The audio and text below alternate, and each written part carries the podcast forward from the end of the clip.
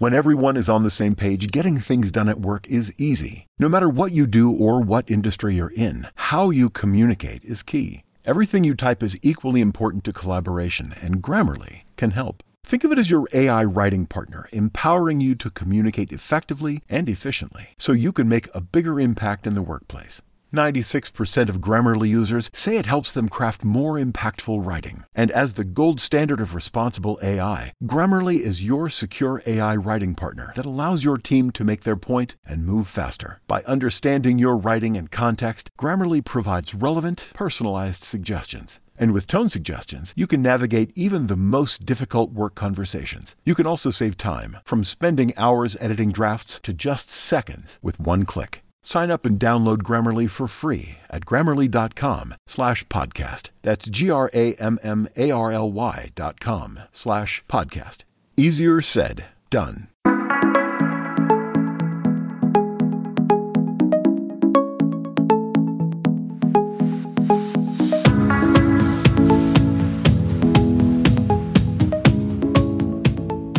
Herzlich willkommen zum Einkommensinvestoren Podcast, der Podcast für Dividenden-Sofortrentner und solche, die es werden wollen. Mein Name ist Luis Pazos. Ich betreibe den Finanzblog nurbaresiswahres.de rund um das Thema Hochdividendenwerte und ausschüttungsstarke Geldanlagen. Auch von mir herzlich willkommen zu unserem Format. Mein Name ist Anton Gneupel und ich betreibe den YouTube-Kanal Devi Dividende, auf dem ich regelmäßig Beiträge für einkommensorientierte Anleger veröffentliche. Ja, Luis, was gab's denn diesen Monat so Neues bei dir? Ja, der Juni ist immer traditionell ein Geburtstagsmonat bei uns, ähm, denn ja, viele Freunde von uns haben Geburtstag, aber das äh, ist noch nicht mal so primär, sondern neben dem Hochzeitstag das zweitwichtigste Datum im Jahr, dann auch noch der Geburtstag der Frau. Ja, der stand an, fiel noch auf dem Wochenende, auch noch sonnig und ja, war eine launige äh, Gartengeburtstagsfeier, die wir da hatten. Und ja, wie gesagt, überraschend viele Zwillinge halt in unserem Umfeld, so dass wir hier und da auch noch den ein oder anderen Geburtstag hatten. Und darüber hinaus haben wir ja jetzt erst am Wochenende äh, selbiges in St. Andreasberg äh, im Oberharz verbracht, wobei etwas abseits von St. Andreasberg muss man sagen, so eine einsame Hütte, richtig rustikal, auch bei schönem Wetter. Aber was mich wirklich ein wenig entsetzt hat, ich weiß nicht, ähm, inwieweit den Harz kennst, aber da wachsen ja sehr viele Monokulturen in Form von Fichten und wirklich großflächig im Vergleich zum äh, letzten Mal, ich glaube, das letzte Mal war letztes Jahr oder vorletztes Jahr, ähm, sind tatsächlich großflächig Fichtenbestände ähm, kaputt gegangen und ja, das heißt, dort, wo man in grüne, ja, oder auf grüne Täler und Wälder geguckt hat, ähm, war das Ganze eben gemischt. Dort, da wo eben die Fichten waren, ja, war das alles braun, verrottet und lediglich die Laubbäume, ja, haben dort überlebt. Das heißt, das, was eben seit, ja, ähm, auch vielen, vielen Jahren da moniert wird, dass man eben ja, vor Jahrzehnten eben Monokulturen mit Fichten, die wachsen halt schnell angelegt hat. Das hat sich jetzt ja, leider in den letzten Jahren dann bemerkbar gemacht, die äh, entsprechenden Nachteile, die damit einhergehen. Und ich muss sagen, von der Optik her war ich doch äh, teilweise erschrocken, ja, was für weite Gebiete da äh, befallen waren. Na, der Brocken, der ist ja nur eine Dreiviertelstunde von mir mit dem Auto. Deswegen, wir sind dort eigentlich zweimal im Jahr. Und jetzt hast du dich eigentlich äh, geoutet, Luis, dass du nicht so oft im Harz bist, weil ich meine, die Bäume liegen da schon über zwei Jahre. Aber ich nehme an, du hast die Freizeit auch gleich mal für, für die Suche nach Immobilieninvestitionen genutzt. Ist das richtig?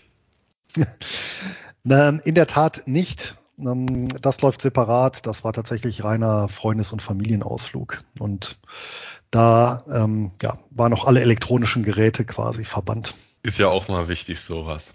Auf jeden Fall. Wie sieht's ja bei dir aus? Schönen Juni gehabt bisher?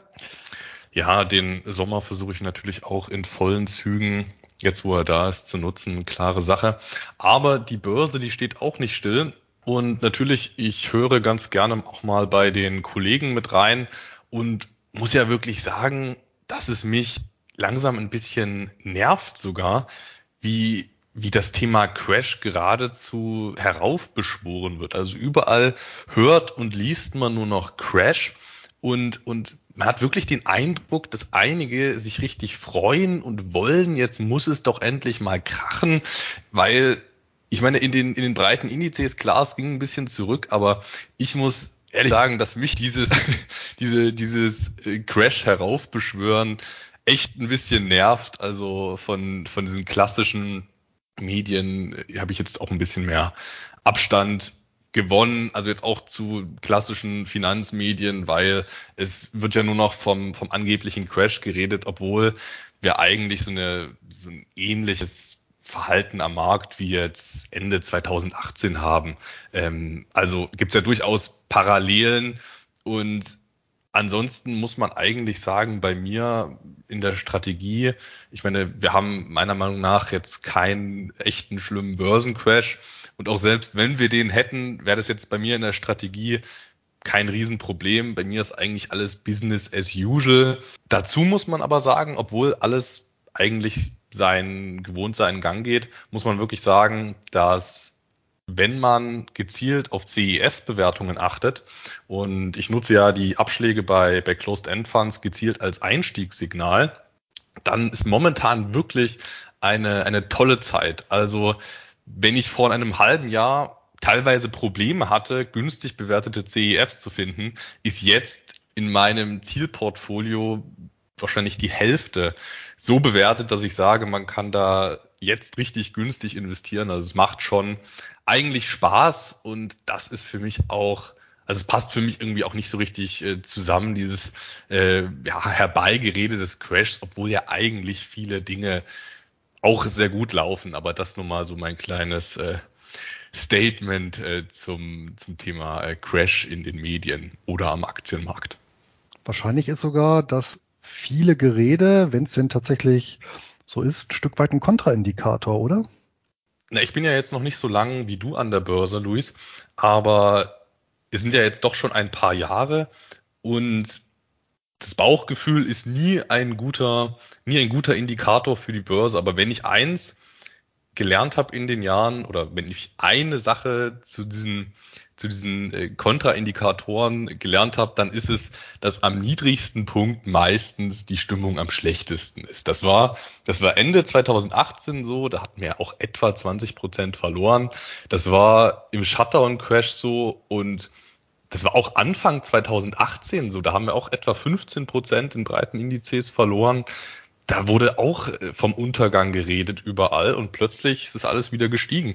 Also ich, ich glaube, da ist was dran, Luis. Also die Stimmung ist durchaus ein Kontraindikator. Ja, und wer sich die Stimmung ja mal anschauen will, der kann ja mal auf den Fear and Greed Indikator von CNN gucken. Und der war ja schon auf einem extremen Panikniveau im Juni. Aber muss nichts heißen. Vielleicht geht's hoch, vielleicht geht's runter.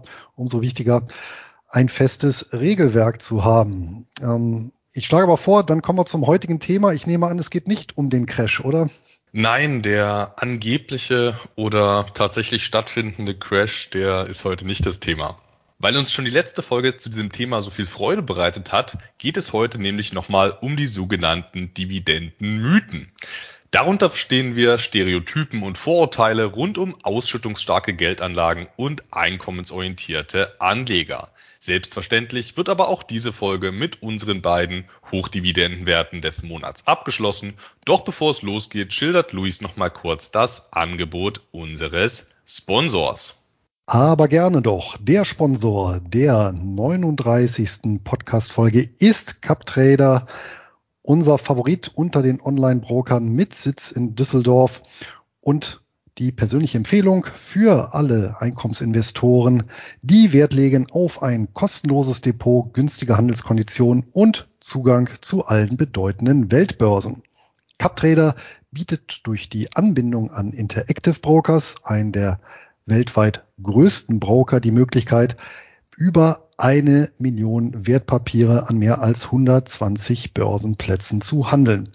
Selbst Nischentitel wie die immer wieder vorgetragenen Hochdividendenwerte des Monats lassen sich über die Wertpapiersuche finden und Ordern. Der Hauptpluspunkt sind natürlich die äußerst niedrigen Gebühren, vor allem für den Handel an den für uns als Einkommensinvestoren interessanten Börsen. Ähm, hier vor allem Australien, Kanada, USA, aber auch Fernost. So kostet eine Kleinorder an der New York Stock Exchange gerade einmal einen Cent pro Wertpapier beziehungsweise mindestens zwei US-Dollar. Kosten für die Verbuchung von Dividenden fallen ebenso wenig an wie laufende Depotgebühren. Damit können sich Anleger bei CapTrader selbst mit einer vergleichsweise niedrigen Einlage ein breit diversifiziertes Dividendenportfolio aufbauen. Aufgrund des Preis-Leistungs-Verhältnisses sind wir beide Kunden von CapTrader und nach wie vor mit dem sehr persönlichen Service und den Report-Funktionen sehr zufrieden. Direkt zur Konto- und Depoteröffnung geht es über ekip.captrader.com und wer hierüber ein Konto und Depot eröffnet, erhält zusätzlich eine kleine Dreingabe. Ja, wie auch schon in der letzten Folge haben wir auch dieses Mal einige Dividendenmythen mitgebracht, die man immer mal wieder in der Finanzszene hört. Da ist mal mehr dran, mal weniger dran. Wir wollen die heute einfach mal so ein bisschen unter die Lupe nehmen und auf Wahrheitsgehalt überprüfen, zumindest aus unserer subjektiver Sicht. Wir steigen einfach, würde ich sagen, Luis, direkt mal ein und zwar wäre der erste Dividendenmythos, der Total Return ist der einzig wichtige Maßstab zur Bewertung von Anlageergebnissen. Was ist deiner Meinung nach an diesem Mythos dran, Luis? Vielleicht steigt man erstmal so ein. Also was stimmt? Was ist eventuell der wahre, der wahre Kern? Und danach können wir ja sagen, wo wir eventuell noch Nachbesserungspotenzial sehen. Auf jeden Fall, weil diese Einrede ist ja wirklich sehr häufig zu lesen und zu hören und ist ja auch häufig auch ein Standardargument gegen Dividendenstrategien. Ja, selbst wenn ähm, durchaus akzeptiert wird, dass beispielsweise eine dividendenorientierte Strategie ähm, unterm Strich dieselbe Rendite abwirft wie eine nicht dividendenorientierte, kommt dann häufig, naja, aber der Total Return ist bei der nicht dividendenorientierten höher, allein durch den steuerlichen Nachteil. Ja, und andere wiederum, die dann sagen, naja, ähm, ohne Dividend oder wenn ich mich ausschließlich auf Dividendenpapiere konzentriere, dann fehlen mir ja wichtige Wachstumswerte. Das war natürlich in den letzten zehn Jahren ähm, ein Argument, was durchaus valide war. Das heißt, äh, hier logischerweise unterm Strich Total Return, das heißt, die Rendite, die ich mit einer Kapitalanlage erziele, umfasst ja auf der einen Seite Ausschüttungen, auf der anderen Seite realisierte bzw. nicht realisierte Kursgewinne. Da kann man sich jetzt aber auch drüber streiten. Ist ein nicht realisierter äh, Kursgewinn eben ein Return im eigentlichen Sinne. Ja, dann kommen natürlich noch Gebühren hinzu, die ich in Rechnung stellen muss, Steuern. Ja, und wenn ich wirklich unterm Strich gucke, was übrig bleibt, das ist dann letztendlich mein Total Return zu einem Zeitpunkt X. Ähm, und von daher ist natürlich richtig, ähm, rein nüchtern betrachtet, was die Rendite der Kapitalanlage angeht, ja, das Ganze dann eben unter dem Blickwinkel zu analysieren. Ähm, meiner Meinung nach gibt es hier zwei wichtige Einwände gegen. Das eine ist ein eher etwas grundsätzlicherer Einwand und das andere ein operativer. Der grundsätzliche Einwand lautet, in dieser Absolutheit, ja, wie es manchmal vorgetragen wird, nämlich es kommt ausschließlich auf den Total Return und sonst nichts, äh, da muss ich sagen, das ist sogar falsch, ja, und das wird dann ganz klar, wenn ich als Beispiel äh, bringe, nehmen wir an, es gäbe eine Kapitalanlage, die von allen Staaten und äh, Zentralbanken der Welt garantiert wird und ähm, 20 Prozent Rendite im Jahr bringt ja, allerdings hat die eine Laufzeit von 100 Jahren und du kommst vorher nicht an das Geld ran. Würdest du auch dann sagen, es kommt auf den Total Return an oder würdest du dann vielleicht sagen, naja, dann nehme ich doch lieber die Kapitalanlage mit vielleicht nur in Anführungsstrichen 10 Prozent, die nicht garantiert sind, ja, wo es ein bisschen schwankt, aber ich komme jederzeit dran. Ja, in dem einen Fall, ja, äh, kannst du eben den Total Return nicht realisieren. Ja, der bleibt eben in deiner Lebensspanne unerreicht, in dem anderen Fall eben nicht. Ja, und ähm, das, ähm, wir reden ja auch nicht zwangsläufig eben von jederzeit verfügbaren ja, ähm, Wertpapieren, die ich an der Börse handeln kann, ja, sondern es ging ja an der Kapitalanlage allgemein. Also das mal so als grundsätzlicher Einwand. Ja, das heißt, ich muss hier schon den Faktor Zeit beziehungsweise Lebenszeit berücksichtigen.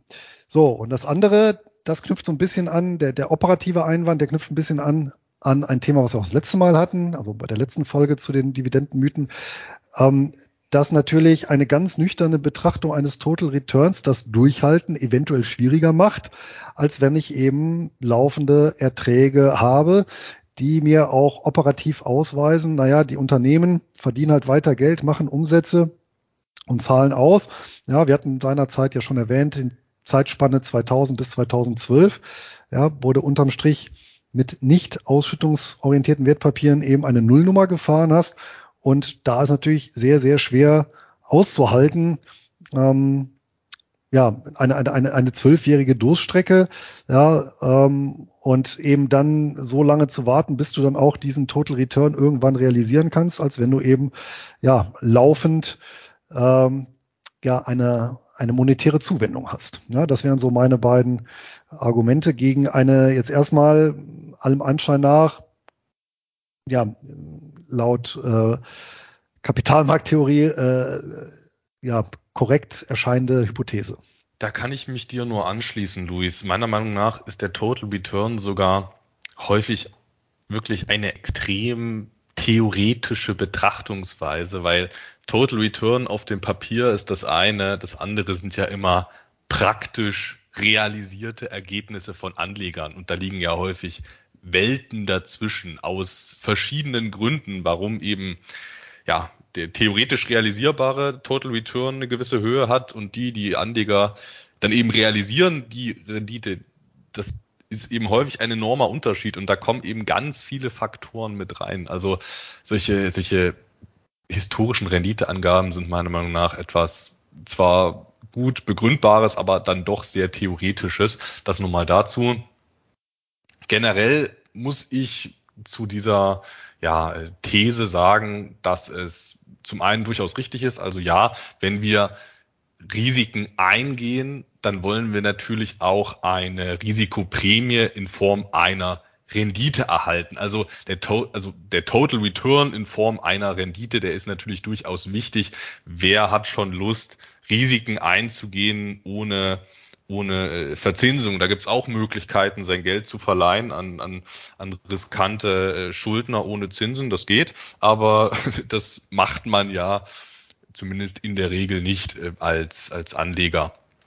Ähm, also grundsätzlich, Total Return ist wichtig, klare Sache. Wer Risiken eingeht, der will eine Risikoprämie erhalten. Und natürlich ist es gut, wenn man dann auch zumindest relativ zu anderen Anlagemöglichkeiten eine, eine gute Rendite im langfristigen Schnitt macht. Das sei erstmal so, das kann ich voll unterstreichen, klare Sache. Allerdings ist der theoretische Total Return, der theoretisch historisch möglich ist mit gewissen Anlagen, der ist trotzdem alles andere als der, das, das einzig Wichtige oder der einzig wichtige Maßstab, weil, wie du es jetzt auch schon angeschnitten hast, der, der Zeitpunkt der Rendite, der ist extrem entscheidend und man muss jetzt gar nicht in so ein in so ein Beispiel gehen, wie die Rendite kommt in 100 Jahren erst. Das ist ja schon ein sehr, ein sehr zugespitztes Beispiel. Soweit muss man gar nicht gehen. Es reicht ja auch einfach mal zu sagen, ähm, wenn ich jetzt Anleger bin, ich will in fünf Jahren in Rente oder ich will nächstes Jahr in Rente, ich habe jetzt 100.000 Euro, will die jetzt investieren und dann will ich von den Erträgen zumindest einen Teil meiner monatlichen Ausgaben bestreiten. Wenn wir diese Situation haben, dass wir nächstes Jahr planbar Ausgaben haben werden, dann brauche ich ja auch nächstes Jahr spätestens ein planbares Einkommen.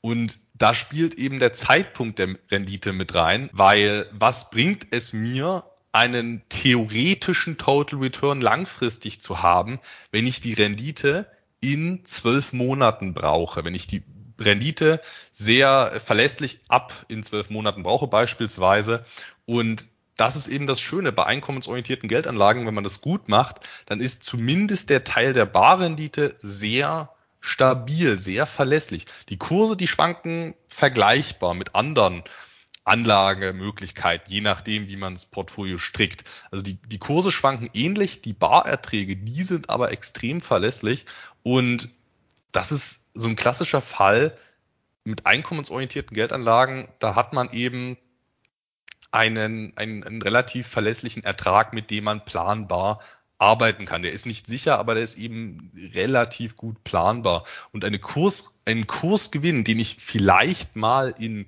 in sieben Jahren oder in acht Jahren erziele, was, was, was bringt der mir, wenn ich die Rendite in einem Jahr brauche? Also das, der, der Zeitpunkt, der ist sehr, sehr entscheidend, wenn man vor allem absehbar irgendwas dem Portfolio entnehmen will, muss. Was natürlich dazu kommt, sind aber auch Sachen wie die Liquidität. Also wie liquide bin ich mit meinen Investments? Meiner Meinung nach sind acht Prozent im hochliquiden Aktienmarkt eben nicht das gleiche wie acht Prozent in illiquiden äh, Crowd-Investments. Das ist absolut nicht dasselbe.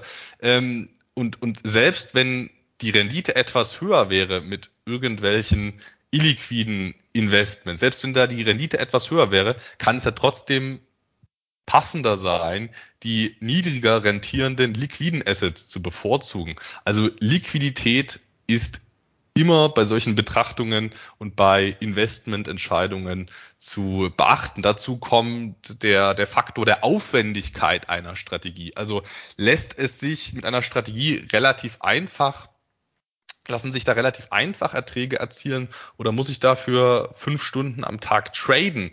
Weil wenn ich mit dem MSCI World historisch oder zumindest erwartet, sag ich mal, acht Prozent nominal pro Jahr erzielen kann und ich mit, einer äh, Trading-Strategie, die fünf Stunden am Tag an Zeit braucht, wenn ich mit der zehn Prozent pro Jahr mache, dann, ähm, dann ist das natürlich ein höherer Total Return. 10 ist höher als 8 Prozent, äh, klare Sache. Aber das eine lässt sich vollkommen ja, sparplanmäßig umsetzen und das andere hat einen extrem hohen Zeitbedarf. Also der Total Return ist auch aus Sicht der Aufwendigkeit ähm, absolut nicht das alleinige äh, ja, Beurteilungskriterium von, von Anlageergebnissen. Und dazu kommt natürlich auch noch, äh, dazu kommen natürlich auch noch die potenziellen Verlustrisiken. Also ich kann natürlich theoretisch extrem hohe Renditen erzielen, wenn ich in extrem riskante Anlagen gehe.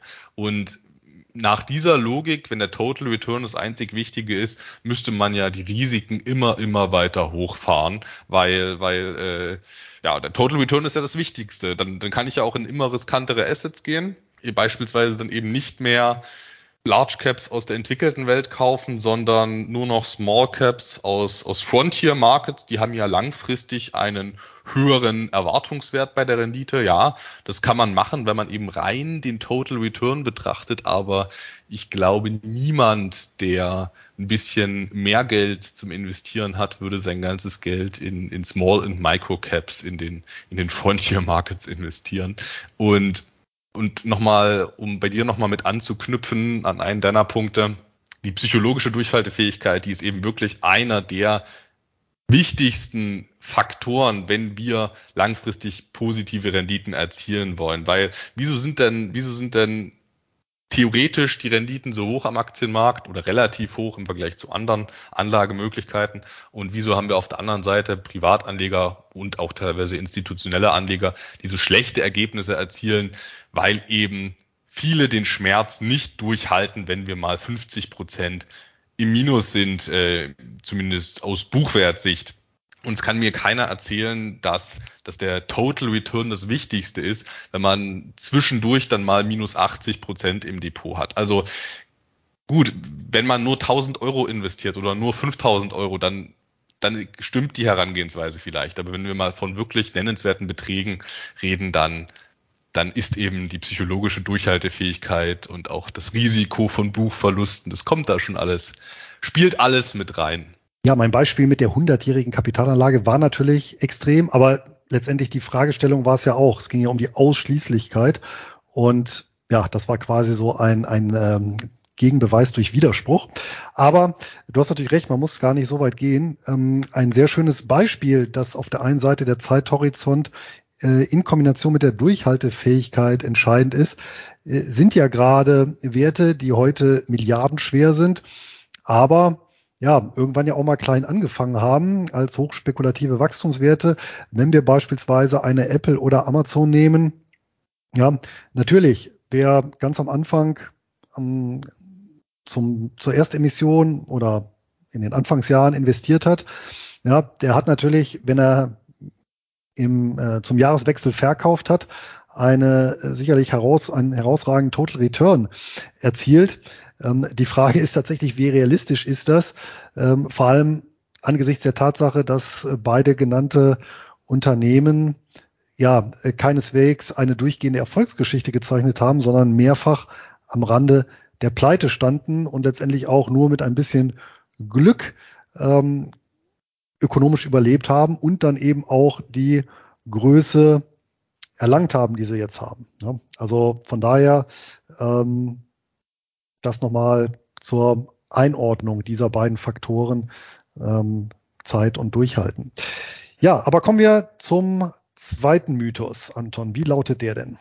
Ja, der zweite Dividendenmythos ist, das Wichtigste beim Investieren ist die Qualität von Beteiligungen.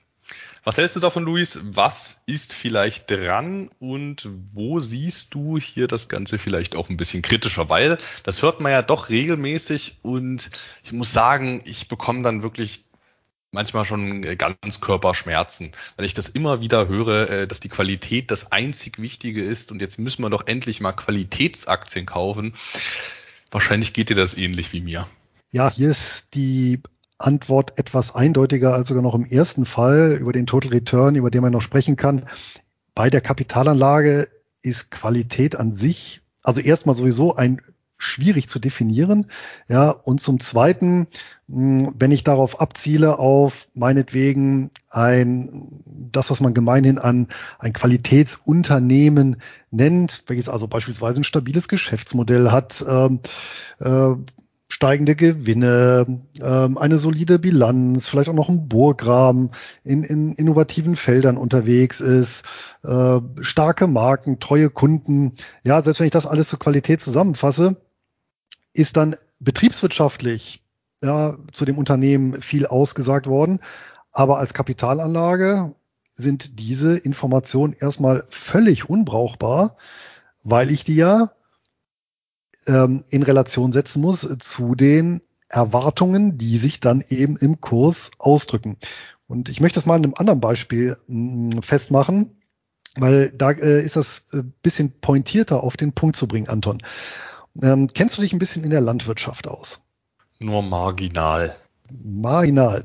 Ja, also ein Freund von mir, der ist ähm, äh, Landwirt und beziehungsweise hat ähm, auch entsprechende ähm, Böden, die er allerdings verpachtet hat. Er selber betreibt ein Weingut, aber mit dem unterhalte ich mich auch immer wieder mal über landwirtschaftliche Themen, ist hochinteressant.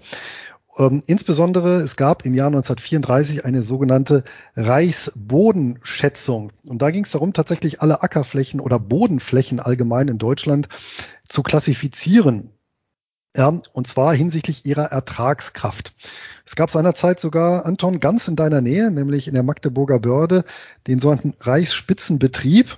Ja, der ist deswegen wichtig, weil der Ackerboden, der zu diesem Betrieb gehört hat, den hat man mit dem Faktor 100 angesetzt. Ja, ähm, das war seinerzeit der, der quasi der beste Boden in Deutschland.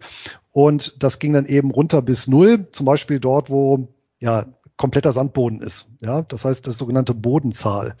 Ja, und ähm, diese Bodenzahl, ähm, die äh, sagt eben aus, die, ja, letztendlich tatsächlich die Qualität eines Bodens für den Ackerbau. Ne? Eben von 0 bis 100. 100, das sind so Lösböden, die findet man eben in der Magdeburger Börde oder auch hier in der Hildesheimer Börde, auch nicht weit, weit weg. Und letztendlich das Qualitätskriterium ist dort im Wesentlichen die Wasserspeicherfähigkeit, ja, die halt ganz wichtig ist fürs Pflanzenwachstum. So, jetzt kann man natürlich auch sagen, ja, es gibt natürlich gute Böden, ja, Qualitätsböden und ähm, nicht so gute Böden. Ja, äh, die Frage ist jetzt, in welche Böden soll ich denn investieren? Ja, Anton, ähm, was glaubst du denn aus einem Hektar Ackerland? Ähm, was kann ich denn da so im Schnitt an Weizen rausholen pro Jahr? Mm, ich schätze mal drei Tonnen. Ja, das ist schon sehr bescheiden. Im Durchschnitt sind es in Deutschland 7,5 Tonnen. Gute Böden schaffen locker auch über 10 Tonnen. Weizen pro Hektar. Ein Hektar ist ähm, etwas äh, mehr als ein Fußballfeld. Ja, ein Fußballfeld sind etwa 0,7 Hektar. Ja, also kann man noch ein bisschen was drauflegen ähm, und dann hat man so ein Hektar. Also das ist schon äh, sehr ordentlich. Ja, das heißt also mit einem qualitativ sehr hochwertigen Boden schaffe ich ja, sagen wir mal 10 Tonnen. So, und dann kann ich das natürlich in Relation setzen. So, wie viel schaffe ich dann meinetwegen mit einem qualitativ nicht so hochwertigen Boden, sagen wir mal 5 Tonnen, also genau die Hälfte. Und jetzt ist ja eine ganz einfache Sache. Soll ich Qualität kaufen oder soll ich nicht die so hohe Qualität kaufen?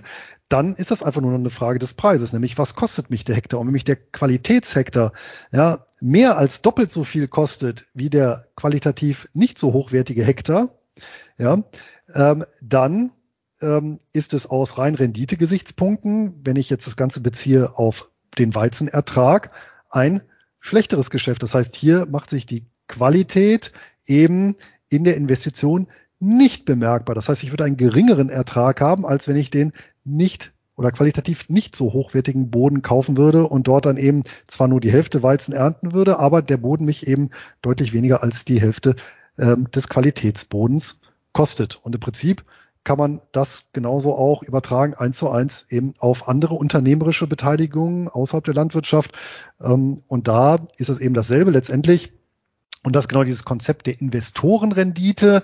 Das heißt, meine persönliche Rendite hängt ja nicht davon ab, von den Qualitätsmerkmalen und hier insbesondere dem Umsatz- und Gewinnwachstum eines Unternehmens, sondern davon, ja, wie sich diese oder wie diese Gewinne ja, äh, sich relativ zu den Erwartungen der Investoren entwickeln. Ja, und wenn es eben sehr schlechte äh, Erwartungen äh, gibt, dann hält das natürlich den Kurs niedrig. Ja, und wenn es eben sehr hohe Erwartungen gibt, und genau das haben wir ja letztes Jahr gesehen, ja, dass äh, selbst äh, Qualitätsunternehmen eben ähm, trotzdem wurden da sehr, sehr hohe Erwartungen angelegt. Das heißt, dementsprechend hoch wurden die bepreist und dementsprechend tief war jetzt auch der Fall. Ja, ich finde, dieser Dividendenmythos ist so ein klassischer Fall dafür, der auch wieder schön zeigt, wie kontraintuitiv doch viele Dinge an der Börse sind. Also im ersten Moment würde ja jeder sagen, klar, ich nehme das Bessere, dann ist es ja auch gut für mich. Aber unterm Strich haben wir ja nicht nur, ja, höhere Qualität und niedrigere Qualität, sondern wie du es auch schon richtig gesagt hast, wir haben immer noch eine dazu passende Bewertung beziehungsweise vom Markt festgelegte Bewertung. Und aus Sicht der Bewertung, also wenn wir das Ganze bewertungsadjustiert betrachten, stimmt diese, dieser äh, Punkt natürlich nicht mehr so, so pauschal. Grundsätzlich muss man aber sagen, verlässliche Barerträge in Form von Dividenden bedürfen eines profitablen Geschäftsmodells. Also das wäre mein, mein Zugeständnis an diesen Dividendenmythos. Also wenn ich ein Unternehmen habe, was äh, keine Gewinne erwirtschaftet, was Cashflow negativ ist, das äh, kann nur äh, schwer nachhaltig Dividenden zahlen. Also so ein bisschen Qualität muss schon sein, für Einkommensinvestoren zumindest das würde ich, das würde ich, das wäre hier mein Zugeständnis. Und, und ja, je besser und profitabler ein Geschäftsmodell ist, desto erfolgreicher wird das entsprechende Unternehmen.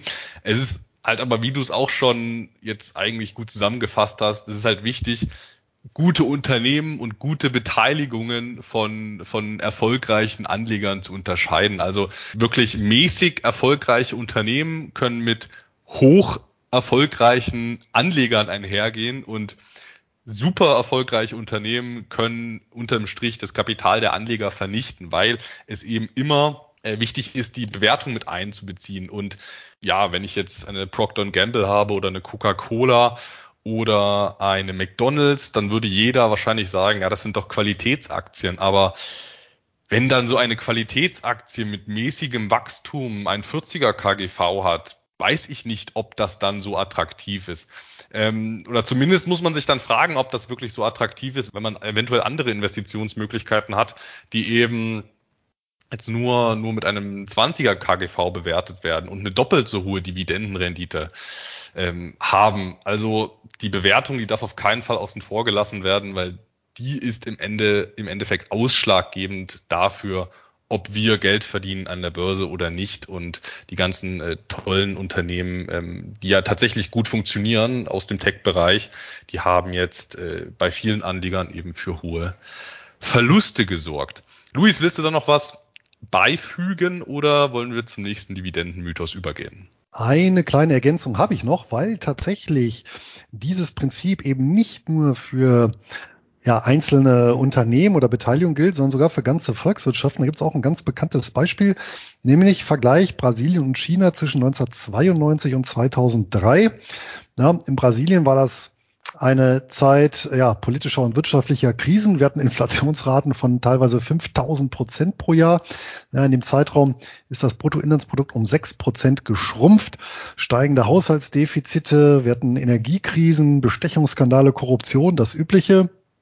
Ja, im Vergleich dazu China in der Zeit hohe Wachstumsraten in der Volkswirtschaft von 9,3 Prozent pro Jahr im Schnitt.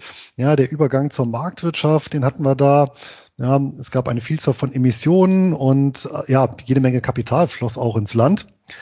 Und hier ja, würde man natürlich auch sagen, hinsichtlich der volkswirtschaftlichen Qualität war natürlich China viel, viel, viel besser als Brasilien. Allerdings waren die Erwartungen in Brasilien so katastrophal schlecht und ähm, beziehungsweise zu Tode betrübt und in China himmelhoch jauchzend. Das heißt, so hoch, ja, dass die Aktienrendite über diesen Zeitraum in China negativ war, über den breiten Markt betrachtet. In Brasilien jedoch ähm, gehörte mit 15 Prozent pro Jahr zu den ja, besten, am besten performenden Börsen. Ja.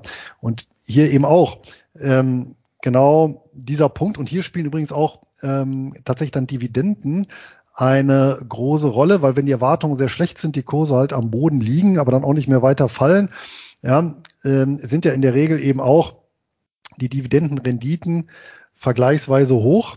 Ja, und das führt natürlich dazu, dass ich dann insgesamt ähm, ja, über lange Strecken dann auch solche hohen Gesamtrenditen, dass man wieder im Total Return fahren kann, ja, durch eben die extrem niedrige Bewertung, ja, wodurch eben die Fundamentalkennzahlen auch extrem niedrig sind und die Dividendenrendite entsprechend hoch. Ich habe doch auch noch eine kleine Ergänzung, Luis, weil gerade Bewertungen, die klingen ja doch so, so abstrakt. Also was heißt das denn, wenn ich jetzt auf ein, bei einem sogenannten Qualitätsunternehmen beispielsweise ein, ein, ein 40er KGV habe oder sowas in der Art, beziehungsweise was heißt das, wenn ich ein niedrigeres habe?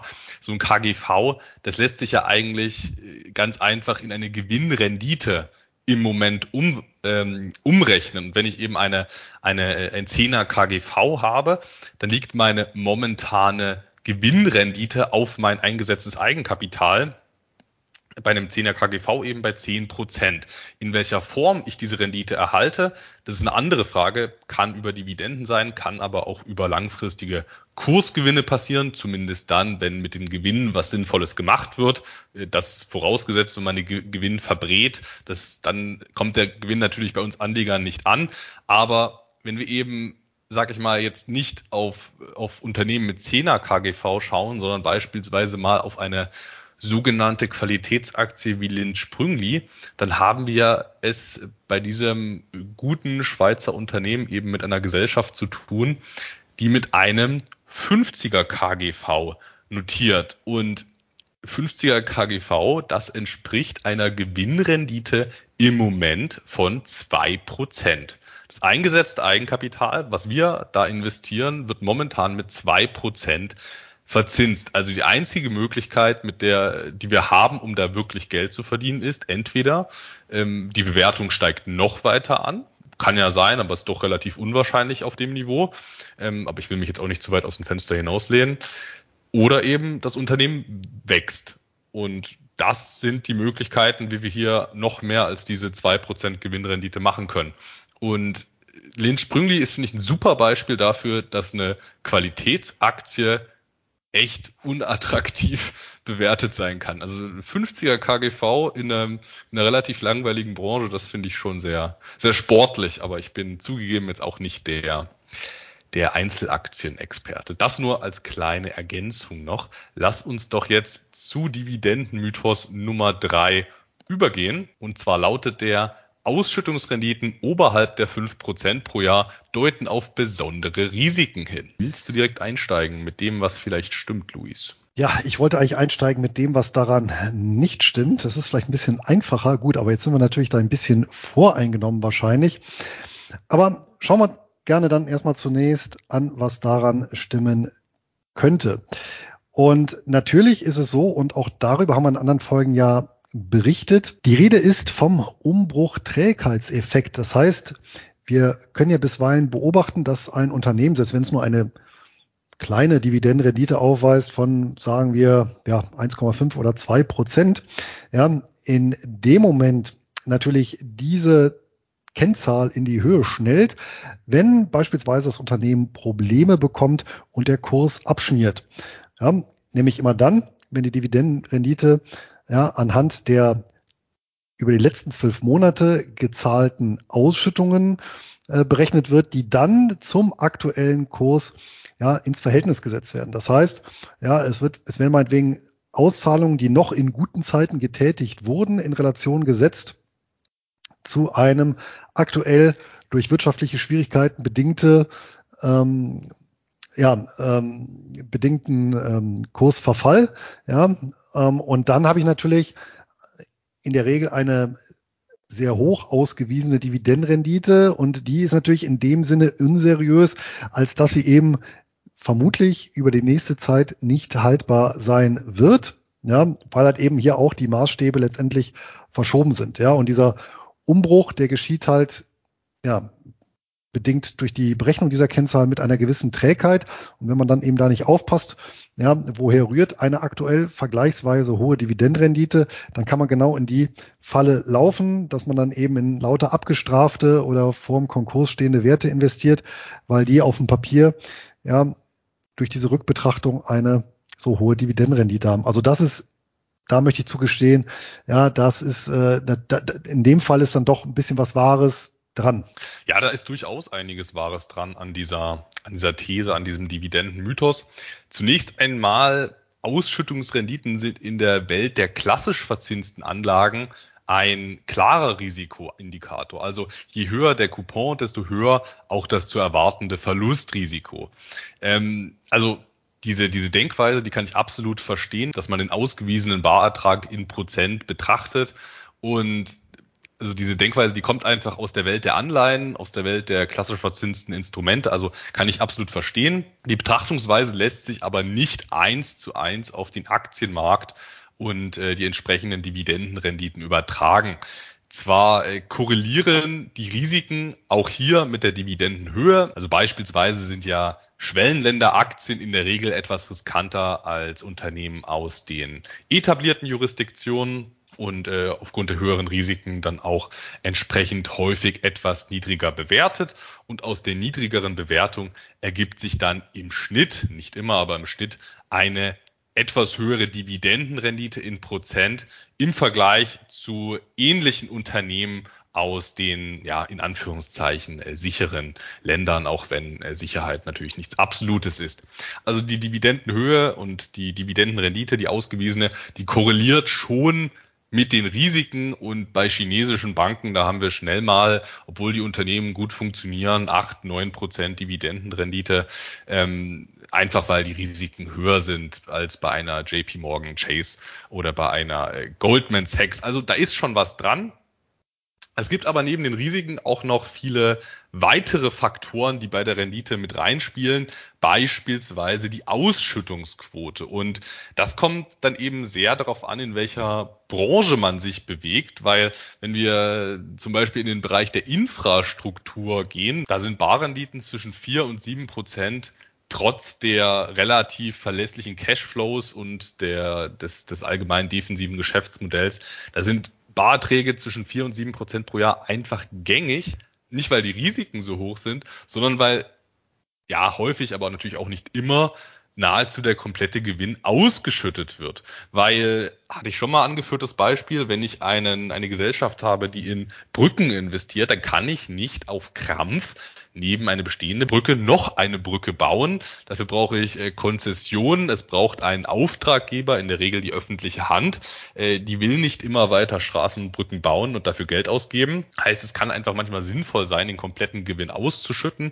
Ähm, und so kommt man dann auf solche Barerträge ohne erhöhte Risiken. Und gleiches gilt beispielsweise ja auch bei den REITs, also bei den Real Estate Investment Trusts. Also da müssen einfach aus regulatorischer, aus, aus, äh, aus regulatorischen Gründen müssen da 90 Prozent des äh, ja, Jahresüberschusses müssen da ausgeschüttet werden. Das führt dann natürlich, wenn man fast den gesamten Gewinn auskehrt, zu hohen Barerträgen von schnell mal 7, 8 Prozent. Das hat aber nichts damit zu tun, dass das jetzt so wahnsinnig riskante Gesellschaften sind, sondern einfach äh, liegt einfach an den Ausschüttungsquoten.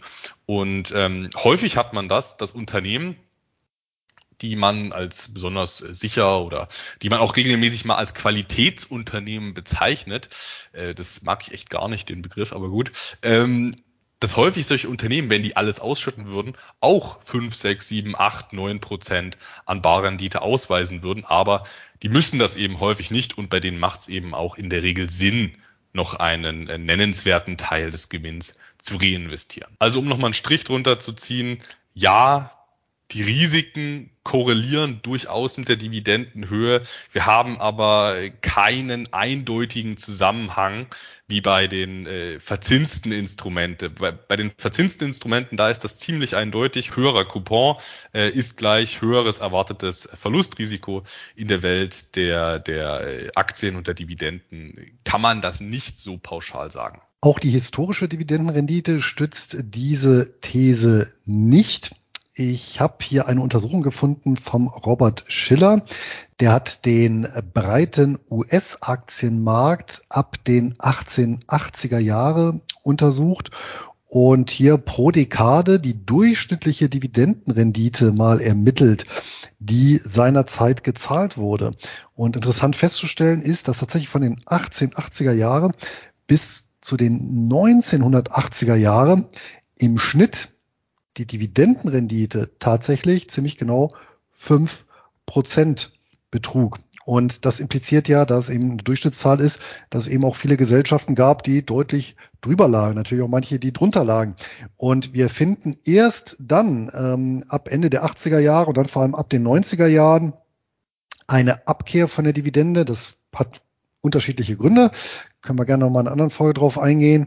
Ähm, und da äh, stellt er dann fest, ab dann für die 1990er, die 2000er, 2010er, da sinkt die durchschnittliche Dividendenrendite um über die Hälfte. Ja, das heißt, ähm, umgekehrt äh, formuliert, ja, bis in die 1980er Jahre war eine Dividendenrendite von fünf Prozent einfach statistisch betrachtet völlig normal. Und wenn wir ganz an die Anfangszeit der modernen Aktiengesellschaften gehen, namentlich die Vereinigte Ostindische Company, ja, die holländische Handels- und Söldnergesellschaft, die 1602 gegründet wurde, ähm, die dann auch über 200 Jahre oder knapp 200 Jahre bestand. Und in der Blütezeit ähm, habe ich auch mal nachgeguckt, da wurde, ja, entsprach ja letztendlich einem mächtigen Weltkonzern, dominierte die Weltmeere, den Gewürzhandel mit einem, mit einer Marktkapitalisierung von 78 Millionen Gulden in der Spitze heute etwa 7,9 Billionen Dollar. Und äh, zu der Zeit, als die Geschäfte besonders liefen, da haben die eine Dividende von 18 Prozent gezahlt. Und auch hier nochmal der äh, Rückgriff auf unsere Gemeinschaftspublikation, ja, Closed End Funds verstehen und bewerten. Auch da haben wir ja ähm, ein bisschen was geschrieben zum ersten Fonds, der seinerzeit aufgelegt wurde, auch von einem Holländer in den 1770er Jahren und der war auch ausgestattet eben mit einer Fixdividende von vier Prozent in Gold, ja, plus zu, zuzüglich ähm, etwaiger Gewinnbeteiligung. Auch hier lagen wir regelmäßig deutlich über den fünf Prozent. Und der Fonds hat immerhin 50 Jahre gehalten und wurde dann ordnungsgemäß liquidiert, immer noch mit einem Gewinn für alle Anteilseigner. Das nochmal an Statistik und Historie zu dem Thema. Kommen wir zur Nummer vier, oder?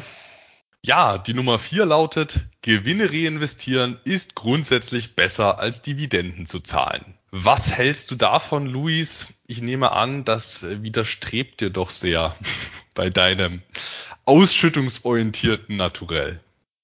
Ja, das ist richtig. Aber hier kommt es natürlich in der Tat auf das konkrete Geschäftsmodell an und die entsprechende Phase, in der sich das jeweilige Unternehmen befindet, die Strategie, die es verfolgt und viele, viele andere Parameter. So, dass aber pauschal zu sagen, dass es besser ist, Gewinne zu reinvestieren als Dividenden zu zahlen, das stimmt mit Sicherheit so nicht. Es gibt natürlich ganz, ganz viele Beispiele, wo es äh, ja sehr schlecht war, dass Gewinne reinvestiert wurden. Ja, zu denken hier beispielsweise an die Fusion Daimler-Chrysler, die Milliarden verschluckt hat und die Scheidung, die dann nochmal so viel gekostet hat. Das Geld wäre sicherlich besser bei den Aktionären aufgehoben gewesen und das ist ja nur ein Beispiel von vielen. Auch darüber haben wir ja schon berichtet, ja, dass ähm, reinvestierte Gewinne nur dann natürlich auch zum Wohl des Unternehmens sind, wenn dort beispielsweise eben kein ja, Empire Building Effekt äh, zustande kommt. Das heißt, das Management sich da bedient und Prestigeprojekte finanziert werden. Ja, auf der anderen Seite gibt es natürlich auch viele Geschäftsmodelle, ja, wo es schwierig ist, jederzeit Gewinne sinnvoll bzw. zweckmäßig zu reinvestieren. Ja, wenn ich ein Pipeline-System betreibe, kann ich natürlich anfangen, meine Pipelines zu vergolden. Ja, da haben im Zweifel die Aktionäre ähm, nichts von und von daher ist da auch sicherlich eine Ausschüttung ähm, ja attraktiver für die Aktionäre, als wenn ja, ähm, das Geld dann in ja, Geschäftszweige investiert wird, wo man sich vielleicht gar nicht auskennt oder ähm, ja, selbst wenn andere Pipelines, aber die momentan eben in der momentanen Phase deutlich überbewertet sind, nur um das Geld, äh, ja, und nur um des Reinvestierens willens, ja. Also ähm, lange Rede, kurzer Sinn, hier ist wirklich der Einzelfall entscheidend, das Geschäftsmodell, die Strategie und äh, viele weitere Faktoren. Da bin ich völlig bei dir und die Pipelines zu vergolden, das ist wirklich ein super schönes Beispiel. Es ist noch schöner, als neben die bestehende Brücke noch eine zweite einfach äh, aus Prinzip zu bauen. Das muss ich mir merken, das Beispiel. Generell äh, zum Dividendenmythos Gewinne reinvestieren kann besser sein, muss es nicht, wie du es auch schon richtig gesagt hast. Meiner Meinung nach verwechseln aber häufig Anleger, zumindest meinem Empfinden nach, ein Unternehmen so ein bisschen mit einem thesaurierenden Fonds. Also viele Anleger finden es, glaube ich, sehr gemütlich, dass Fonds so steuerstundend thesaurieren können. Aber äh, ein Unternehmen ist eben kein Fonds und man, man sollte eben nicht krampfhaft versuchen, wahrscheinlich noch aus Steuergründen dann noch das Geld dort zu lassen. Also Steuerstundung ist nicht Aufgabe eines Unternehmens und das Geld dann auf dem, auf dem Konto des Unternehmens versauern zu lassen oder es da in irgendwelche ja, nicht lukrativen Projekte zu investieren, das kann ja nicht die Lösung sein, aber das ist nur so eine Vermutung von mir. Grundsätzlich sollte aber die erwartete Rendite auf das eingesetzte Kapital der entscheidende, also der Entscheidungsfaktor sein, ob man reinvestiert oder nicht. Wenn man eben absehbar keine guten Renditen durch die Vergoldung von Pipelines erzielen kann, wieso sollte man das dann machen? Und worin das enden kann, wenn man krampfhaft versucht zu wachsen, aus welchen Gründen auch immer. Das kann man, hast du jetzt schon schön gesagt, an Daimler Chrysler sehen. Das war ja eine sehr äh, teure Ehe. Ähm, anderes Beispiel ist Bayer, die sich ja an der an der an Monsanto äh, ganz gut über ja verhoben haben, um es mal so auszudrücken. Klar, hinterher ist man immer schlauer, aber das Geld auszuschütten, das hätte in dem Fall, denke ich, schon äh, Sinn ergeben. Oder auch noch ein anderes Beispiel wäre General Electric.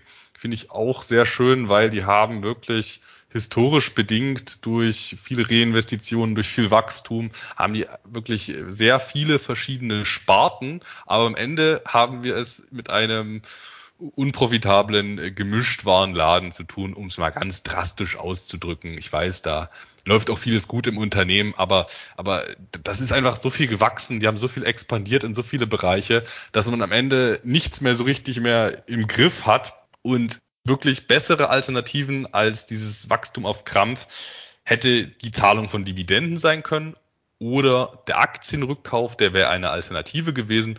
Oder man kann ja auch, wie es beispielsweise Siemens regelmäßig macht, man kann ja auch einfach mal Bereiche abspalten, sodass dann die, die neu entstandene Firma ihre eigene Kernkompetenz hat, dass man aber nicht so einen, ja, so einen Koloss hat, der, wo, wo das, wo die oberste Managementriege die einzelnen Mitarbeiter noch nie gesehen hat, wo, wo man in, in, in zig verschiedenen Ländern ist, man, man verrennt sich dann schnell in so einem großen Konzern. Man kann gar nicht mehr alles so richtig gut im Griff haben, wenn man 20 verschiedene Sachen macht. Und da habe ich jetzt erst in den letzten Tagen habe ich erst eine eine eine Holding in Asien gesehen, die die machen halt tatsächlich aber operativ, nicht aus Investmentsicht, die machen halt Schiffsbetankung und Immobilieninvestments parallel. Und das ist ja, das sind ja so unterschiedliche Geschäftsmodelle.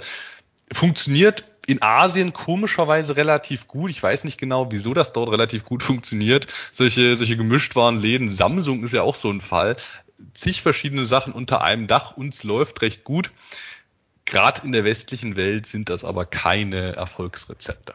Dem habe ich nichts weiter hinzuzufügen. Dann kommen wir zum letzten und fünften Mythos. Wie lautet der denn, Anton? Die Nummer fünf ist, Beteiligungen, die historisch immer ihre Zahlungen gesteigert haben, sind vor schwankenden Zahlern zu bevorzugen, beziehungsweise vor Zahlern, die auch mal konstant halten und nicht gesteigert haben. Was hältst du davon, Luis? Aus Sicht eines Einkommensinvestors ist es nach dem hier Gesagten natürlich auf den ersten Blick sehr attraktiv, vor allem auf solche Einzelwerte oder Sammelanlagen zu setzen, die eine steigende bzw. konstant bleibende Dividende ja, zahlen.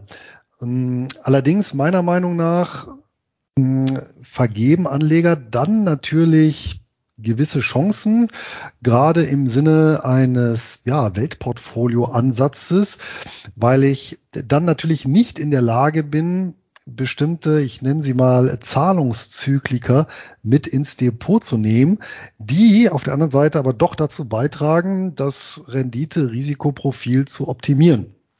Was meine ich damit? Nun, wir haben in der Vergangenheit immer mal wieder interessante Titel vorgestellt, die über eine ja sehr erstaunlich konstante ähm, Dividendenhistorie verfügen, teils jahrzehntelang. Ja, allerdings, wenn man da mal schaut, das sind natürlich sehr häufig oder fast ausschließlich entsprechende Geschäftsmodelle, die dahinter stehen. Ja, also Versorger ist so ein Klassiker in dem Bereich, würde ich mal sagen. Und auf der anderen Seite ist es natürlich so, es gibt interessante Dividendentitel, die aber allein vom Geschäftsmodell her keine konstante oder auch äh, stetig steigende Dividende zahlen können. Ja, weil eben das zugrunde liegende Geschäftsmodell relativ zyklisch ist. Ja, ein Klassiker in der Richtung sind beispielsweise Rohstoffe. Trotzdem erachte ich es als durchaus interessant und Bereicherung für ein Depot, hier eine Rohstoffkomponente in Form eben von Rohstoffaktien hinzuzunehmen. Ja, dann muss ich allerdings damit leben, dass ich eben aus diesem Rohstoffanteil ja, ähm, eventuell ähm, schwankende Erträge ziehe und eben nicht das Ganze so schön konstant ist wie bei meinen Versorgerpapieren. Ja. Ähm, wie gesagt, das ist aber natürlich eine Frage der persönlichen Präferenz. Hier gibt es in dem Sinne kein richtig oder falsch. Wenn ich natürlich absolute Konstanz haben will in den ähm, Dividenden, in den Erträgen, dann muss ich eben auf entsprechende Geschäftsmodelle zurückgreifen ja, und bin ein wenig eingeengt, habe dann vielleicht auch entsprechend höhere Kursrisiken. Ja, auf der anderen Seite, ja, wenn ich das Ganze, den Ansatz ein bisschen breiter fahre und sage, ich möchte lieber ja, ein, ein Weltportfolio mir aufbauen, ja, mit möglichst vielen Branchen, ähm, Sektoren, ja, Währungen, Länder etc. pp., dann muss ich als eben auch in Kauf nehmen, dass hier ja, bei dem einen oder anderen Titel die Zahlungen schwanken und idealerweise dann natürlich so, dass sich diese Schwankungen untereinander ein Stück weit ausgleichen. Dann bin ich natürlich an dem Punkt, dann merke ich es noch nicht mal. Ja, das wäre dann der Fall, wenn zum Beispiel auf der einen Seite ja, von den schwankenden Zahlern, ja, die einen eher konjunktursensibel, ähm, ne, also prozyklisch da reagieren, die anderen eher mehr antizyklisch. Ja, das wäre natürlich jetzt ähm, rein mathematisch idealisiert, würden sich äh, die Schwankungen dann gegenseitig aufheben und im Gesamtportfolio würde ich es gar nicht dann so stark merken. Ne? Und von daher mein Fazit, ja, immer steigend oder konstant ist nicht unbedingt besser als schwankend. Ja, wir hatten ja auch schon mal eine extra Podcast-Folge zu den Zyklikern gemacht und gerade Energie- und Rohstoffwerte, die können sich ja durchaus sehr bereichernd in einem Depot verhalten, auch wenn deren Gewinne schwank schwankungsstärker sind als bei anderen Geschäftsmodellen, als jetzt bei klassischen defensiven ähm, ja, Konsumgüterwerten. Gerade in der jetzigen Phase zeigen sie aber wieder, dass sie eben schwanken bei den Erträgen und auch bei den Dividenden, aber eben nicht sich äh, eins zu eins so verhalten wie der sonstige Markt. Und jetzt geht es denen gerade relativ gut. Den ging es auch in der Finanzkrise relativ gut und den ging es auch im, im Dotcom-Crash relativ gut. Den ging es auch in den 70er Jahren relativ gut. Dazu muss man aber sagen, in den letzten zehn Jahren, also jetzt von, von 2010 bis, bis 2020, ging es denen auf der anderen Seite nicht so gut wie, wie dem Gesamtmarkt. Und ja, die, die Ertragslagen, die könnten, können da durchaus schwanken. In Summe das Portfolio, aber wie du es auch schon schön gesagt hast, sehr bereichern. Generell finde ich aber das Thema der immer steigenden Dividenden so ein bisschen schwierig, weil das kann man auch sehr leicht manipulieren, so eine Dividendenhistorie.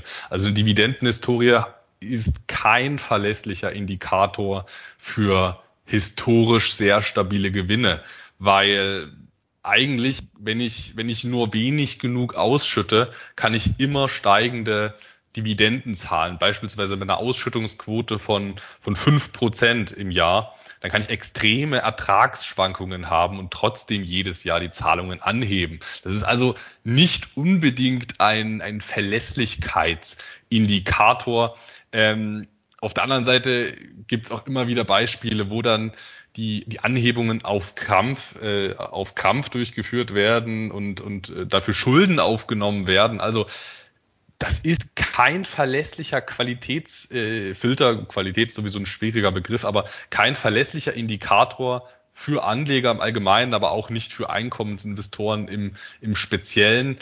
Ich persönlich in meiner Strategie versuche sogar Dividendenaristokraten in der Tendenz zu meiden. Ich habe jetzt kein Problem mit äh, sehr verlässlichen Zahlern, die immer wieder steigern. Habe ich jetzt kein Problem damit. Freue ich mich, wenn die Zahlungen jedes Jahr äh, steigen. Aber wenn ich die Wahl habe zwischen einem Titel, der immer gesteigert hat, oder einem, der jetzt im Shutdown-Crash mal nur konstant gehalten hat oder mal um zehn Prozent gesenkt hat, dann nehme ich häufig den, der nicht gesteigert hat. Und das liegt daran, dass solche Titel meistens äh, günstiger bewertet sind. Also Closed-End-Funds, die auch mal absenken, die sind häufig zu günstigeren Bewertungen investierbar als jetzt äh, CEFs, die immer angehoben haben, obwohl das zugrunde liegende Portfolio exakt dasselbe sein kann. Und der eine hat vielleicht nur die Zahlungen konstant gehalten, weil er aus der Substanz gezahlt hat. Also es kann fundamental genau dasselbe sein. Der eine CEF hat halt abgesenkt und der andere hat wie auch immer gesteigert. Unterm Strich, aus, aus Sicht der Gesamtrendite, ist, ist nichts besser, aber äh, ist keiner der Fonds besser als der andere. Der, der, der mal abgesenkt hat, wird aber häufig zu attraktiveren Bewertungen gehandelt und mit einer zehnprozentigen Absenkung, um jetzt mal in so einem Fall zu bleiben, kann ich auch als Einkommensinvestor leben. Also ich brauche keine Titel, die auf Krampf immer anheben. Das, das muss nicht unbedingt sein, aber die Tendenz sollte natürlich positiv sein. Das zum fünften Punkt. Dann schlage ich vor, gehen wir doch zu den Hochdividendenwerten des Monats über, oder? Ja, Luis, ich bin wie immer schon ganz gespannt, was du uns heute mitgebracht hast. Anton, heute habe ich mitgebracht eine Kindheitserinnerung. Wie du vielleicht weißt, ich weiß gar nicht, ob ich das hier schon mal gesagt habe, ich bin ja in Bonn geboren und im Bonner Umland groß geworden. Und etwas, was mir schon als kleines Kind in Erinnerung geblieben ist, das sind die Fahrten zu Verwandten oder Freunden nach Köln. Nicht jetzt unbedingt äh, Köln selber, sondern die Fahrt führte über die A555. Das ist eine kurze Verbindungsautobahn zwischen Bonn und Köln.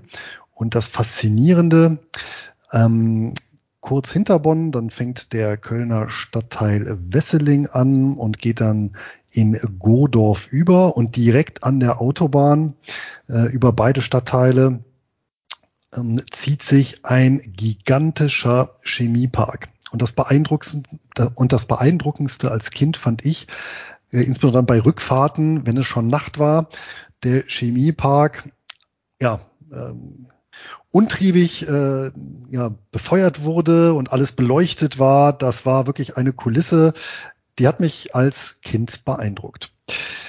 Ja, warum erzähle ich das? Weil ein Teil dieses Chemieparks tatsächlich zu meinem heutigen Hochdividendenwert des Monats zählt.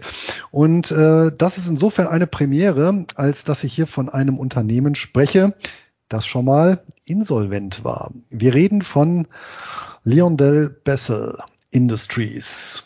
Der Titel ist an der New York Stock Exchange unter anderem notiert unter dem Kürzel LYB. Ich werde da nachher nochmal drauf zurückkommen. Die Zentrale des Unternehmens hingegen ist in den Niederlanden. Wie es dazu kommt? Nun, ganz einfach. Ähm, das Unternehmen geht zurück auf eine BASF und Shell-Ausgründung, also ein Gemeinschaftsunternehmen von den beiden ähm, Firmen, und zwar aus dem Jahr 1953, das der zweite Namensbestandteil, nämlich Bessel.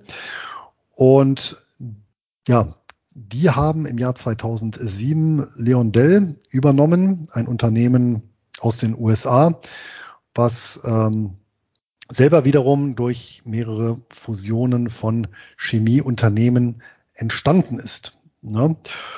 Heutzutage ist das Unternehmen tatsächlich ja das viertgrößte Chemieunternehmen der Welt und insbesondere im Bereich Kunststoffe und Katalysatoren führend. Ja, wobei der Schwerpunkt hier auf Kunststoffen liegt. Die Zentrale ist wie gesagt in Rotterdam, die Aktivitäten weltweit, 20.000 Mitarbeiter beherbergt das äh, Unternehmen und bevor es an die Börse gekommen ist, ja, im Jahr 2010 hat es im Jahr 2009 Insolvenz angemeldet. Denn durch die Übernahmen hatte sich dann und Zukäufe, die dann auch gefolgt sind, hatte sich dann doch ein recht hoher Schuldenberg ergeben, der dem Unternehmen das Genick gebrochen hat. Und die Insolvenz wurde aber im Rahmen von Chapter 11 durchgeführt. Zur Erinnerung, das ist die, und zwar in den USA nach US-Recht, ja, und das ist eben die Form der Insolvenz, wo ich mich eben noch als Unternehmen reorganisieren darf. Das heißt hier, ja, die Anleihegläubiger und sonstigen Schuldner, die haben dann doch ordentlich gelitten. Die Aktionäre sind da mit einem blauen Auge davon gekommen, beziehungsweise die gab es ja zu dem Zeitpunkt noch nicht, denn das Unternehmen gehörte zuvor einer Beteiligungsholding. Ja, und ähm, nach der Reorganisation gab es dann auch die Zulassung an der New York Stock Exchange und das Unternehmen ist an die Börse gegangen. Ich habe mich dann tatsächlich im Nachhinein gefragt, naja, ob das vielleicht auch so ein Stück weit alles geplant war. Ja. Unbeschwert ging es dann los, ähm, die Börsenhistorie und dementsprechend haben wir hier tatsächlich den Fall eines Unternehmens, was seither konstant steigende Dividenden abgeliefert hat, bis heute. Ja, also bis in die jüngste Vergangenheit nach wie vor. Und ähm, sicherlich auch hier zu dem, ja, sag mal, das Basisgeschäftsmodell ist ja vergleichsweise langweilig, konservativ und verschafft einen entsprechenden Cashflow. Äh, ausgeschüttet wird in US-Tradition ähm, vierteljährlich. Wir haben aktuell einen Börsenwert von 30 Milliarden US-Dollar etwa, eine Bilanzsumme von 36,7 ähm, Milliarden US-Dollar und einen Umsatz von 46 Milliarden US-Dollar. So, und wenn man das Ganze mal so ein bisschen runterbricht, dann sind wir wieder beim Thema Bewertung. Wir haben aktuell ein KGV von gerade mal etwas über fünf und ein Kurs-Umsatz-Verhältnis, ja, äh, je Aktie von 0,58, was also auch beides sehr niedrig ist. Ja, aktuell notiert das Unternehmen oder der Kurs des Unternehmens an der unteren 52 Wochenspanne. Ja, die 52 Wochenspanne bewegte sich hier zwischen 83,50 und 117,22 US-Dollar wohlgemerkt. Ja, kommen wir nochmal zu den äh, Zahlen, die uns als Einkommensinvestoren interessieren. Ähm, wir haben aktuell eine Dividendenrendite von 4,8 Prozent bezogen auf die Vergangenheit, bezogen auf die prognostizierten Ausschüttungen sind schon über fünf Prozent. Wer die Aktie gehalten hat, äh, ich hatte jetzt auch zuletzt im Bestand in meinem Einzel, meinem spekulativen ähm, Einzelwertdepot, ja, konnte sich noch freuen über eine Sonderdividende, die im Juni ausgezahlt wurde von satten 5,2 Dollar. Damit kommt man in, dieses, in diesem Jahr auf über 10 Prozent Dividendenrendite. Die Ausstellungsquote gerade mal bei schlappen 40 Prozent bezogen auf den Gewinn. Der Gewinn lag 2000 21 bei 5,6 Milliarden US-Dollar. Der operative Cashflow übrigens deutlich höher bei 7,5 Milliarden. Ne? Ähm, die Ausstellungsquote übrigens diese 40 Prozent, muss ich mir nochmal ähm, ergänzen, die bezieht sich auf die letzten, auf die Aus auf den Schnitt der letzten drei Jahre, ja, um jetzt nicht nur ein Einzeljahr herauszuziehen. Die Steigerungsrate über die letzten fünf Jahre der Dividende sechs Prozent. Die Dividendenserie, wie gesagt, hält seitdem das Unternehmen an der Börse ist. Verschuldungsquote mittlerweile bei 33 Prozent. Das ist ja vielleicht absolut betrachtet jetzt äh, nicht sehr üppig äh, Eigenkapital finanziert, aber allerdings für so ein Chemieunternehmen jetzt auch nicht besonders hoch. Und wenn man sich das Ganze ein bisschen aufdröselt, die langfristigen Verbindlichkeiten liegen bei 17,5 Milliarden US-Dollar, die kurzfristigen bei 7,2 und die, allein die kurzfristigen Verbindlichkeiten, die sind durch liquide Mittel und Anlagen, also Finanzanlagen, ähm, um den Faktor 2,5 gedeckt. Also hier droht keine, kein Liquiditätsengpass. Ähm, der Kurs hatte 2018 und zwar just am 1.1. sein Allzeithoch bei über 120 Dollar. Ähm, wurde jetzt im Mai 22 fast wieder erreicht, bevor es dann aber jetzt im Juni mit dem allgemeinen Markt auch nach unten ging. Der Maximalverlust liegt bei 58 Prozent. Das war im Rahmen der Welt Finanzkrise.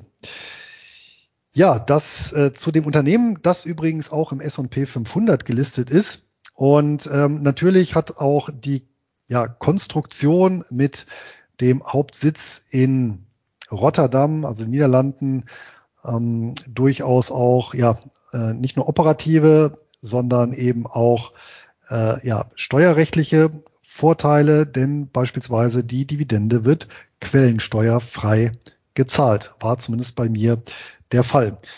Ähm, nicht freuen dürften sich äh, diejenigen, die ja eher grün investieren möchten, denn es gibt einen, wusste ich vorher auch nicht, einen solchen Toxic 100 Index, ja, über die großen Luft- und Wasserverschmutzer in den USA. Und äh, zumindest bis vor einigen Jahren hatte tatsächlich Leon Del Bessel hier eine Spitzenposition inne, also immer in der Top 10. Ja, ähm, in Summe macht das bei mir acht von zehn goldene eierlegende Gänse.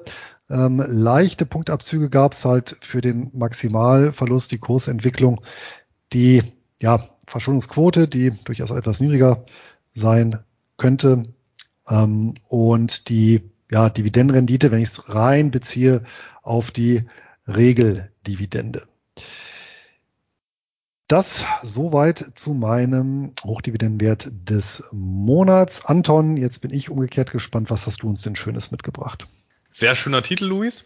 Ich freue mich ja, ähm, dass du den jetzt etwas mehr ins Licht gerückt hast, weil ich bin in den über einen Fonds investiert. Ich wollte aber noch mal ganz kurz deine, deine Kindheitserinnerung aufgreifen. Das fand ich gerade eben extrem, äh, fand ich gerade eben sehr lustig, weil ich vor kurzem erst nachts durch die Leuna-Werke in Sachsen-Anhalt gefahren bin. Und ich wusste überhaupt nicht, dass es so ein riesiges äh, ja, Industriegelände in Sachsen-Anhalt gibt.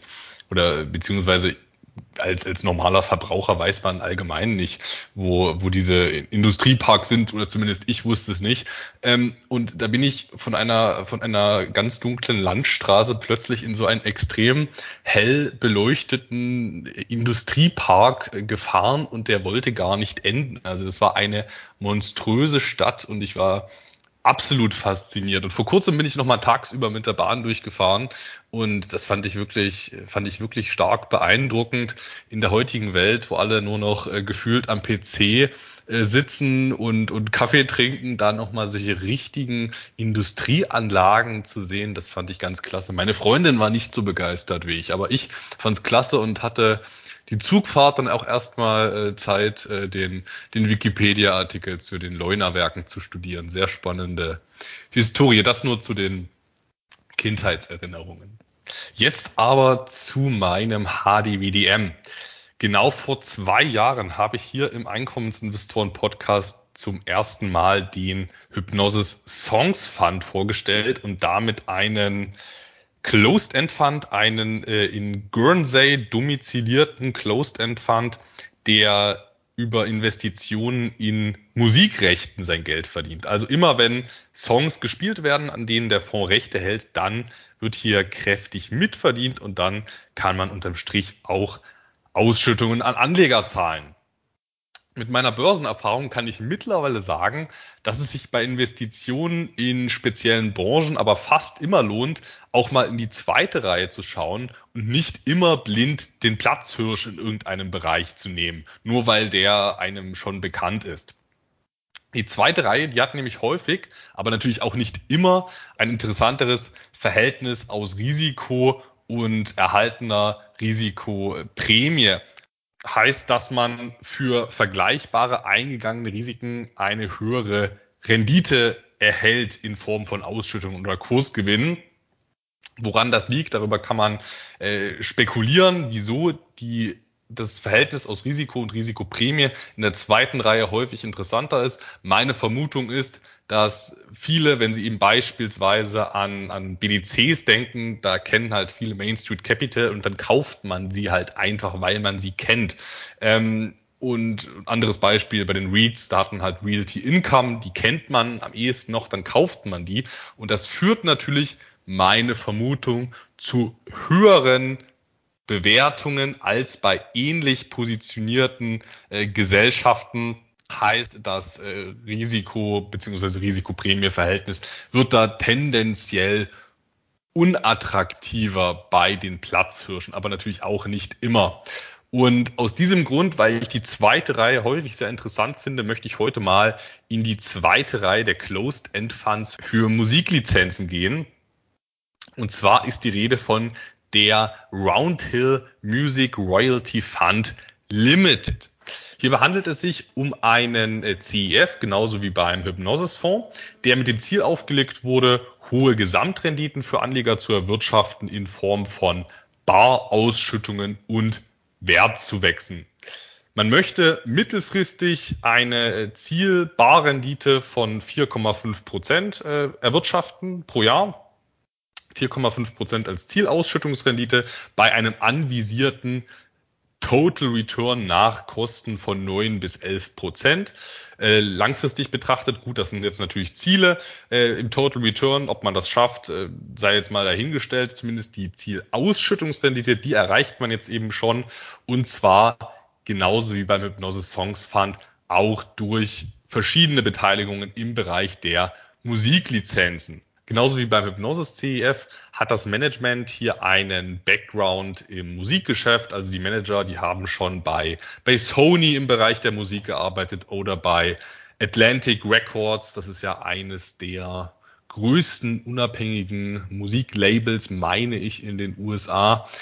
Und im Unterschied zum Hypnosis Songs Fund, also das ist jetzt erstmal die Gemeinsamkeit, im Unterschied zum Hypnosis Songs Fund konzentriert man sich hier aber bei den Musikrechten, in die man investiert, eben weniger auf die ja, jüngeren, poppigen, die man noch gut kennt, sondern eher auf die langweiligeren, älteren. Und äh, im, im, Schnitt sind die Lieder, in die man investiert hat, also die Rechte von den Liedern, in die man investiert hat, äh, die, die Lieder stammen eben überwiegend aus den Jahren 1960 bis 2000 und man ist auch im Lizenzportfolio deutlich äh, konservativer aufgestellt, was jetzt die Genres angeht. Also man hat wenig R&B und äh, R&B und äh, Pop im Bestand und deutlich mehr äh, Rock und äh, Country-Musik, also eher die klassische alte Musik, um es mal so auszudrücken. Und da muss man sagen, daraus ergibt sich ein, ein sehr interessantes äh, ja, Risiko-Risiko-Prämie-Verhältnis, zumindest im Vergleich zum Hypnose Songs Fund, weil die älteren Songs, das ist vielleicht nicht mehr die große Fantasie drin. Wahrscheinlich werden die jetzt nicht nochmal einen riesen Hype bekommen, wenn es die schon seit 40 Jahren gibt. Aber auf der anderen Seite sind die in ihren Erträgen sehr verlässlich. Wenn ein Song, äh, wenn ein Song einfach seit Jahrzehnten kontinuierlich läuft, der hat jetzt keinen riesen Hype, aber der wird einfach immer wieder gehört und immer mal wieder in Filmen verwendet und immer mal wieder auf Spotify äh, gestreamt hat man eben eine gewisse Planbarkeit mit so einem alten, etablierten Titel. Ähm, jüngere Songs, die jetzt beispielsweise der, der Hypnosis-Fonds hält, da ist mehr Fantasie drin. Auf der anderen Seite weiß man nicht, ob ein fünf Jahre alter Track, ob, ob man den in 15 Jahren überhaupt noch kennt. Das weiß man nicht. Also man kann auch hier nicht sagen, dass das eine besser ist als das andere.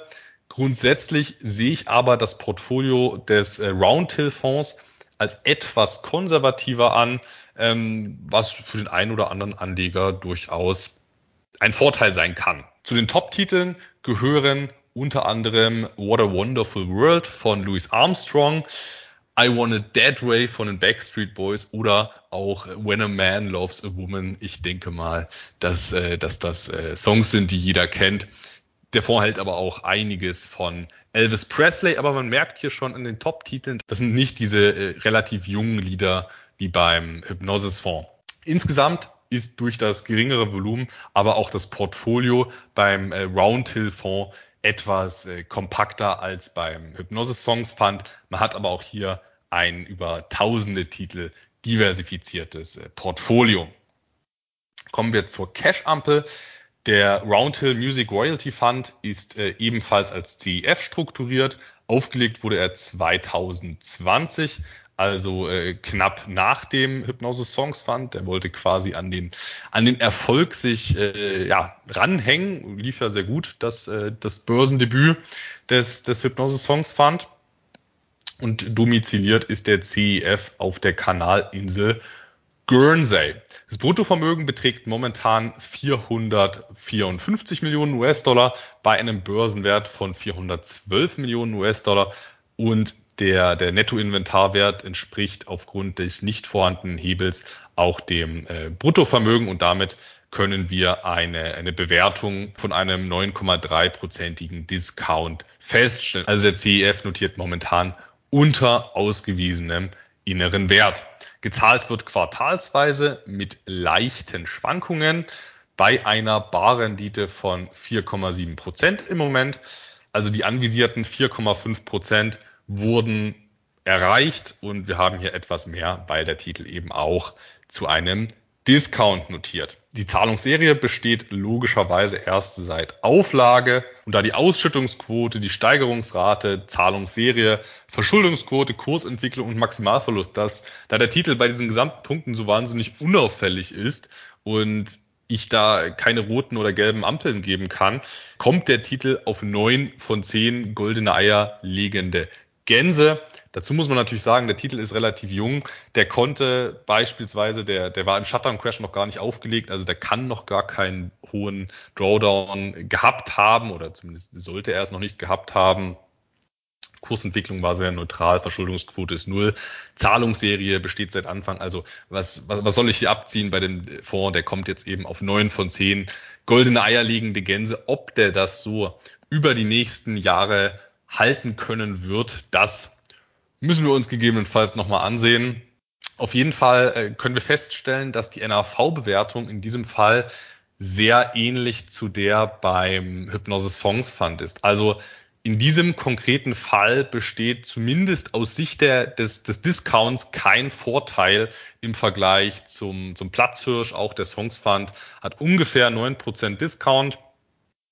Also hier ist zumindest aus Sicht dieser, dieser äh, NAV-Betrachtungsweise zumindest aus dieser NAV-Betrachtungsweise kein Vorteil vorhanden. Das Portfolio kann aber durchaus interessanter sein als beim Platzhirsch. Und wer in den Roundhill Music Royalty Fund investieren will, der kann das über das Kürzel RHM über die Londoner Börse. Anton, Anton, du entwickelst dich hier immer mehr zum Income Truffle Pick. Also schon schön, was du hier, mit, mit was du uns hier überrascht, muss ich schon sagen. Ich hätte gar nicht gedacht, dass es tatsächlich einen äh, zweiten so aufgestellten Musik Trust gibt. Ja, die Asset-Klasse, die besteht ja schon eine Weile, aber es musste sich halt erstmal einer trauen, das Ganze an die Börse zu bringen. Das war ja davor schon bei, bei Private Equity Investoren sehr beliebt. Ja. Wie bist du denn drauf gestoßen auf den Titel? Ja, ich verfolge tatsächlich die, die CEF-IPOs relativ aktiv und ähm, da, der Titel ist eben relativ jung, da ist der mir aufgefallen, ist ja erst Ende 2020 an die Börse gekommen und auffallen tut eben auch im Moment, dass es äh, gerade überhaupt keine IPOs gibt. Also fast keine.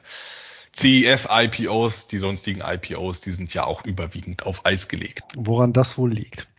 Nun gut, ich denke, wir machen an der Stelle den äh, Sack zu. Es gibt noch die übliche Belehrung im Beritt, sprich erstens, der Handel mit Wertpapieren ist mit Verlustrisiken behaftet ja, bis hin zum Totalausfall der Anlage. Zweitens übernehmen wir keine Haftung für materielle oder ideelle Schäden aus der Nutzung oder Nichtnutzung der Informationen, die wir hier heute preisgegeben haben. Drittens, ja, wir stellen alles zwar sorgsam zusammen, können aber gerade für die Aktualität, kommt ja auch immer darauf an, wann der Podcast gehört wird, keine Gewähr übernehmen, genauso wie die Vollständigkeit oder Korrektheit der Information. Viertens, unsere Aussagen sind lediglich persönliche Meinungsäußerungen, keine Anlageempfehlungen im Sinne des Wertpapierhandelsgesetzes. Und fünftens, wie dargelegt, sind wir beide selber als Investoren aktiv und in Wertpapiere investiert oder planen dies vielleicht auch, die wir hier vorstellen.